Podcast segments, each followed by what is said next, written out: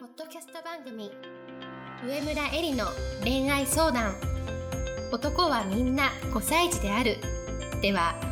上村えりが1万人以上の女性の美に関わり経営するサロンやブログを通して3000人以上の男女の悩みを解決してきた経験から周りを輝かせて自分の輝き自己実現していくためのメソッドをお伝えしていきます。それでは今回の番組をお楽しみください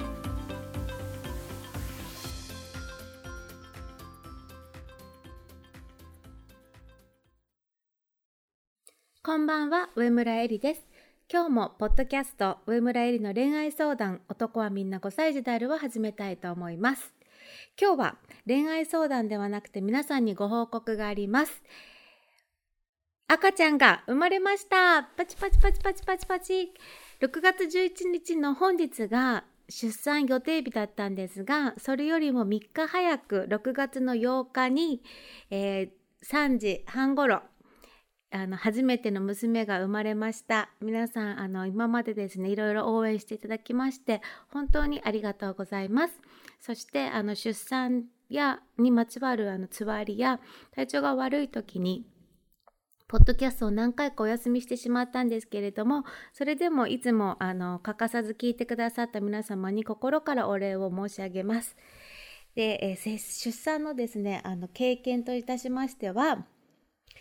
何よりもやっぱり感じたことは何事も経験してみないとわからないなということなんです。で、えっ、と、あとですね、出産時にやっぱりすごく、あの、まあ、私自身も仕事をする人間として感じたのは、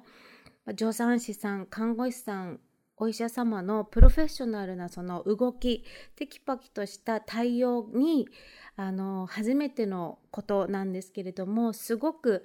安心させていただいたというところがあります。なので私自身が仕事人として思うのはやっぱりそれぞれの分野で自分自身の誇りプライドを持ってプロフェッショナルな部分を極めていくことがあのね、そこの部分をプロフェッショナルにしていないあのお客様クライアントさんに対してどれだけ貢献できるか安心感を与えられるかということを心から感じました。なのであの、まあ、陣痛の最中そんなことを考えながらあのまた復帰をしたらさらにより私自身もあのこのポッドキャストを通して恋愛相談という形で女性の幸せとか生き方とか人生とかをあの語らせていただいているんですけれどもその部分で自分自身ももっともっとあの考えを深めていきたいとそういう部分を皆さんにお届けできるようになりたいなというふうに思ったのと同時にあの職業としては、えーお肌の専門家美の専門家エステティシャンというものとあとは店舗経営をさせていただいておりますのでそこの部分をあのなあなあにするのではなく、現状維持ではなく常にですね自分自身のためだけではなくて本当にあの世の中のためというか社会のためお客様のためクライアントのためにあの毎日ね精進して自分自身の知恵とか知識とか考えを深めていくということプロフェッショナルとしての意識を高めていくということをしていきたいなというふうに思いました。そして、えー母親として思うことというのはまだまだ本当にとても少ないです。でその理由は何かと言いますと実は赤ちゃんがあの生まれる時にですねあのまあ赤ちゃんは普通羊水の中に、まあ、ぷかぷかと浮いているんですけれども下にですね下がって生まれてくる時に頭が骨盤の中にこうグッと入るんですがその時にですねあのへその緒が赤ちゃんの首にあの2週ぐらい巻きついていることが分かってで出てくる時にですねあの結構赤ちゃんが苦しい思いをしたみたいであの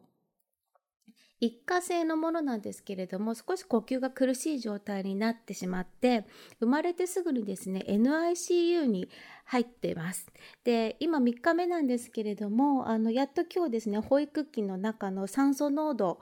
をあの高く保つものがあのをなくすことができてそしてあの点滴を打ってたんですけれどもそれもあの取ることができてやっと外の世界に適応し始めたというところでまだあの母子同室という形で私があの一日中お世話をするということを経験をしてないので、まあ、その部分において母親としてまだまだあの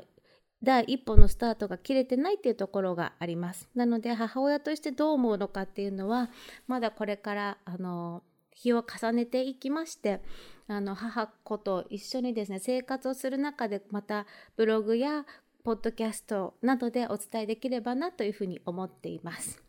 なんですがあの一つですね生まれた瞬間に思ったのはあのあなんかあ自分の子が生まれたというよりもなんか一つ別の個体というか生命体というか命をあの、まあ、この世に生み出したというような感じがしたんですよね。全然自分のものっていう所有物っていう感じではなくてなんかこう出てきたというか一つのあの生命が出てきたみたいな感じがしてあの私とは別のものとしてねこの可能性がいっぱい詰まった一つの命をこれから自分がどのように関わりながらその可能性を高めていけるかということをあのすごく感じました。